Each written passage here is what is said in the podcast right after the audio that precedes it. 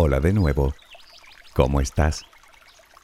Espero que todo lo bien que se puede estar.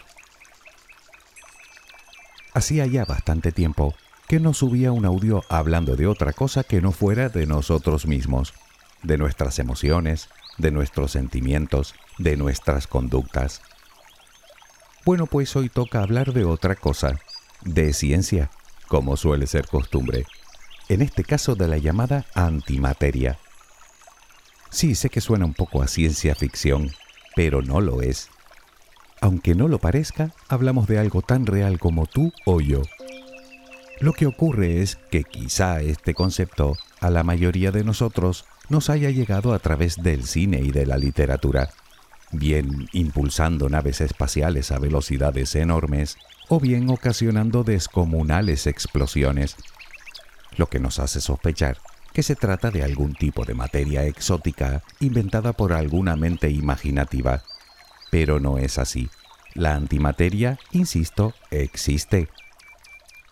Está claro que por ahora esas utilidades están muy fuera de nuestro alcance, pero no es ni mucho menos un disparate pensar que en un futuro podríamos hacer uso de la antimateria de muy diversas formas.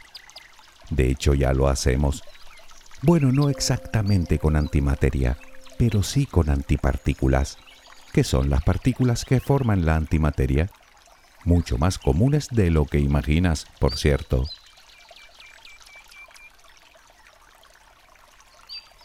Por si lo estás pensando, la antimateria no tiene nada que ver con la materia oscura, ni con la energía oscura, ni con ninguna otra cosa. La antimateria es eso, antimateria, fue teorizada primero por las matemáticas en la década de los años 30 del siglo pasado de manos del célebre físico Paul Dirac, para más tarde ser comprobada empíricamente por físicos de partículas de todo el mundo. Se trata del combustible más eficiente del universo, entre otras aplicaciones, y es además el material más caro que existe, tanto que la palabra caro es un simple eufemismo. Para que te hagas una idea, para fabricar un kilogramo de antimateria se precisaría del Producto Interior Bruto de todos los países del mundo. y puede que no fuera suficiente.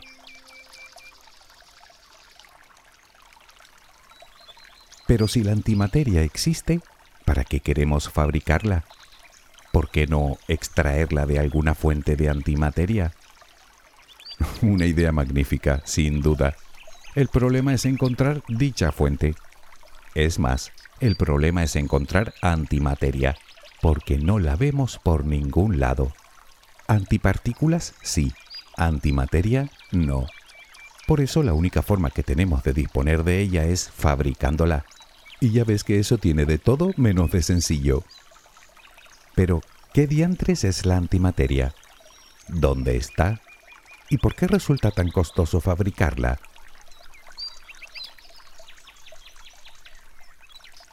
Para entender lo que es la antimateria, antes debemos repasar lo que es la materia, eso de lo que estamos hechos nosotros. Todo lo que nos rodea y todo lo que podemos ver en el universo es materia. Como sabes, la materia ordinaria está compuesta por átomos, que a su vez están formados por partículas subatómicas.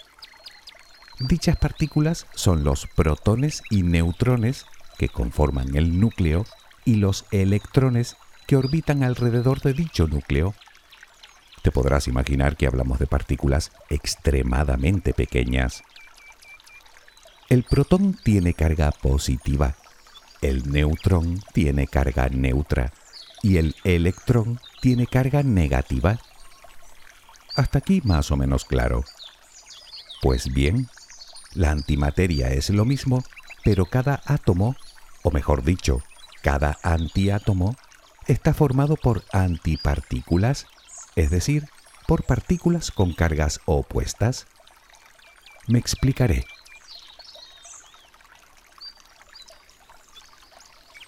Como te decía, el protón tiene carga positiva. Si en vez de positiva fuera negativa, ya no sería un protón, sino un antiprotón. El electrón tiene carga negativa, Si fuera positiva, ya no sería un electrón, sería un antielectrón o también llamado positrón. En cuanto al neutrón, es verdad que su carga es neutra, pero sí que tiene algo así como un polo norte y un polo sur magnéticos, más o menos como la Tierra. Pues si invertimos esa polaridad, ya no tendríamos un neutrón, sino un antineutrón. Estas son las antipartículas, de las que están formados los antiátomos. De hecho, en este universo al menos, cada partícula tiene su antipartícula.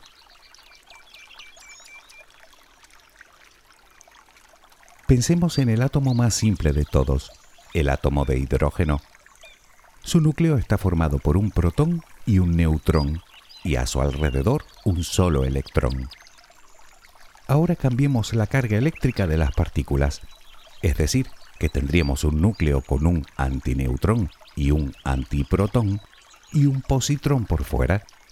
Eso nos daría como resultado un átomo de antihidrógeno un átomo de hidrógeno y un átomo de antihidrógeno son exactamente iguales. Los dos tienen las mismas propiedades, los dos son estables. Lo único que los diferencia son las cargas de las partículas subatómicas de las que están hechos.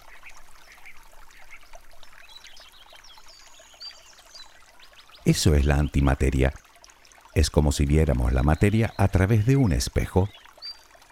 Imagina una pelota de baloncesto girando frente a un espejo.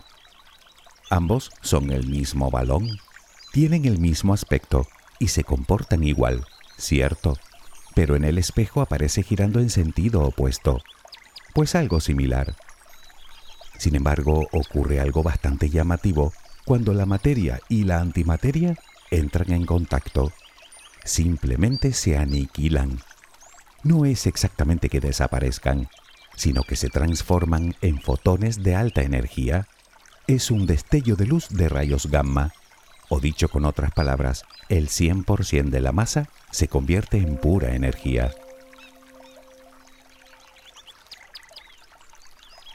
Verás, según la famosa ecuación de Albert Einstein, E igual a mc cuadrado, la materia es lo mismo que la energía, o dicho de otra forma, la materia en sí mismo es energía lo que implica que la materia puede convertirse en energía.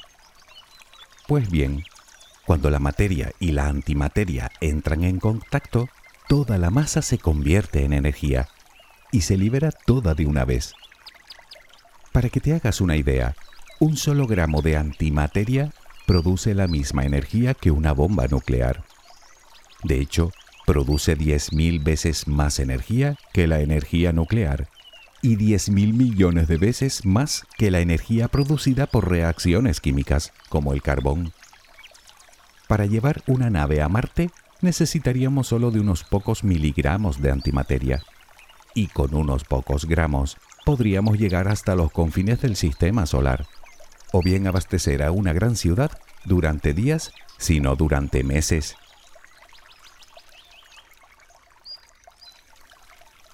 La antimateria podría ser en el futuro una fuente inagotable de energía que nos permitiría hacer cosas extraordinarias. Te preguntarás por qué no la fabricamos. Bueno, aquí nos encontramos con el primer problema. Resulta que solo podemos fabricarla en complejos laboratorios llamados aceleradores de partículas, por ejemplo, el Gran Colisionador de Hadrones ubicado en Suiza el mayor laboratorio de física de partículas del mundo. Los aceleradores de partículas son básicamente largos tubos de vacío en el que, usando enormes imanes superconductores, se hacen colisionar haces de partículas a velocidades cercanas a la de la luz. Lo que intentan es reproducir las condiciones que se dieron en el instante en el que se creó el universo. Esos choques dan como resultado diversas partículas exóticas y entre ellas partículas de antimateria también.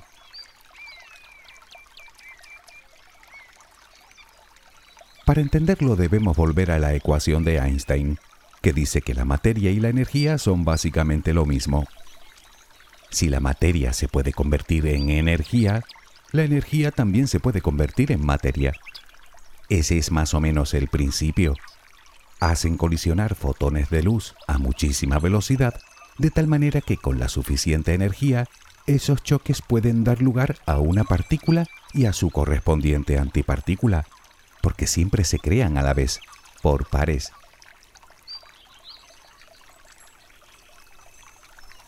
Naturalmente estamos hablando de procesos altamente complicados que requiere de instalaciones tremendamente complejas y grandes. El gran colisionador de hadrones de Suiza tiene nada menos que 27 kilómetros de circunferencia. Y si bien solo eso ya resulta apabullante, ahí no acaba el problema, ni mucho menos. Ya tenemos el lugar para hacerlo, ahora necesitamos otra cosa, y en cantidades descomunales, energía. Resulta que para producir un gramo de antimateria se requieren unos 25 mil billones, con B, de kilovatios hora de energía, lo que se traduce en billones de dólares de coste. Piénsalo, solo para producir un gramo de antimateria. Lo mires como lo mires, no salen las cuentas.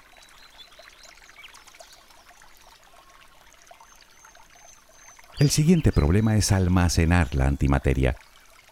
Cualquier recipiente que inventemos estará compuesto de materia.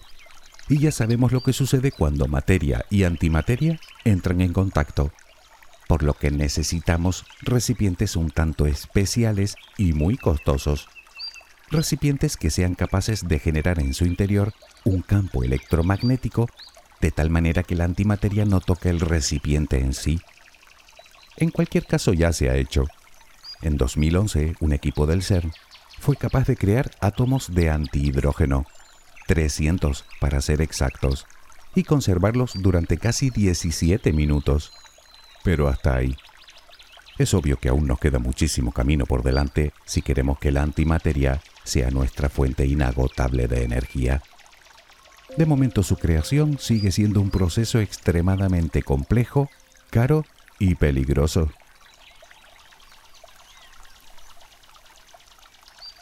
Pero dejemos por un momento de lado la antimateria y hablemos de las antipartículas, que como te dije son mucho más habituales de lo que crees. De hecho, nosotros mismos somos una fuente de antipartículas. Resulta que las antipartículas se crean por infinidad de procesos físicos.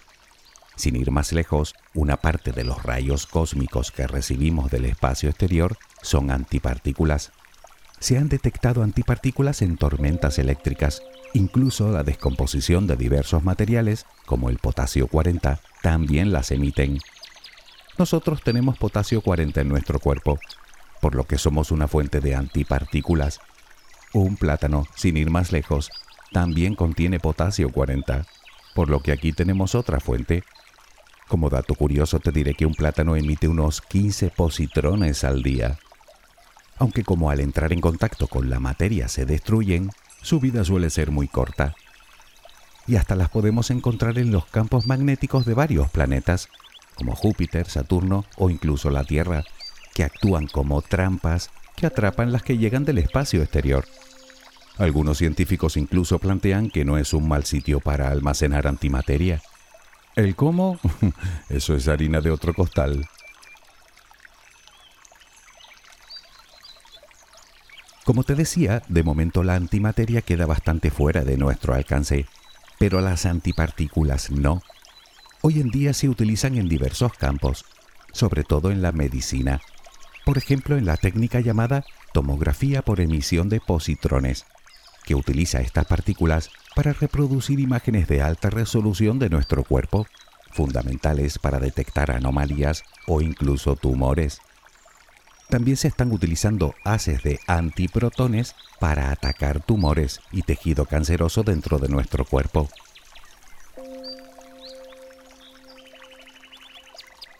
En realidad, las aplicaciones de la antimateria parecen no tener fin.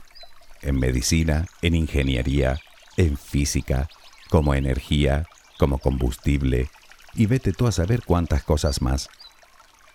No obstante, seguimos sin saber ¿por qué no encontramos antimateria de forma natural? Antipartículas, sí, positrones, antiprotones, etc. Pero átomos de antimateria aún no hemos encontrado por ningún lado.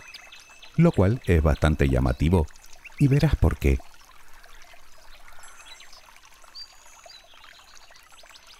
El modelo estándar de la física de partículas, que es básicamente la teoría que describe el universo a nivel atómico, predice que existe una simetría que establece que la física de partículas es idéntica a la física de antipartículas, lo que implica que en el Big Bang, en el origen mismo del universo, se tuvo que crear en la misma proporción materia y antimateria, al 50%.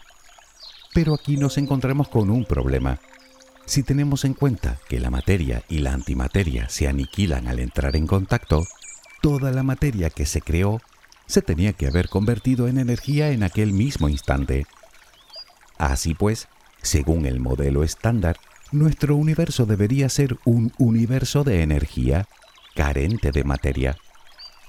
La conclusión que se desprende de esto es inquietante al menos, pues según el modelo estándar, Tú y yo no deberíamos existir.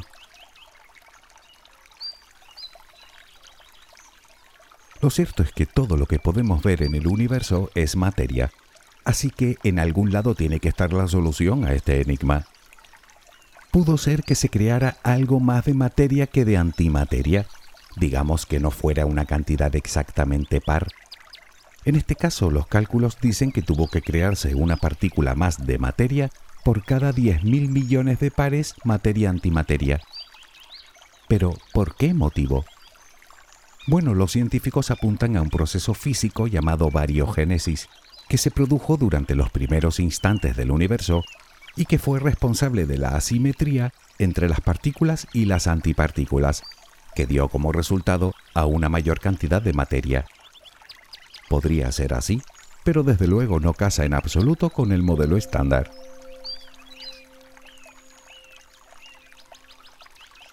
Pudo ser que sí, que se creara exactamente la misma cantidad de una cosa y de otra, y que no se aniquilaran en aquel primer instante. En este caso, la cuestión sería dónde está la antimateria que falta.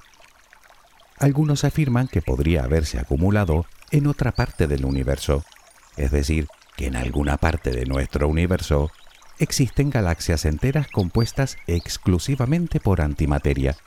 Serían las antigalaxias formadas por antiestrellas que tendrían antiplanetas con antilunas girando a su alrededor. Puede que alguno de ellos contuviera antiagua y que pudiera albergar antivida. Puede incluso que en algún lejano lugar existan un antitú y un anti-yo. si eso fuera verdad, ese antitú y ese anti-yo no serían muy diferentes a nosotros, hechos de materia normal. Probablemente para ellos seríamos nosotros los que estaríamos compuestos de antimateria. Para ellos su mundo sería tan normal como para ti y para mí el nuestro. Lo que ocurre es que, de ser cierta esta teoría, es decir, si el universo estuviera dividido en dos, una parte compuesta de materia y otra de antimateria, en el lugar en el que se unen, digamos en la frontera, debería apreciarse una enorme fuente de rayos gamma. Sin embargo, en los siglos que llevamos mirando al cielo, jamás hemos encontrado nada parecido.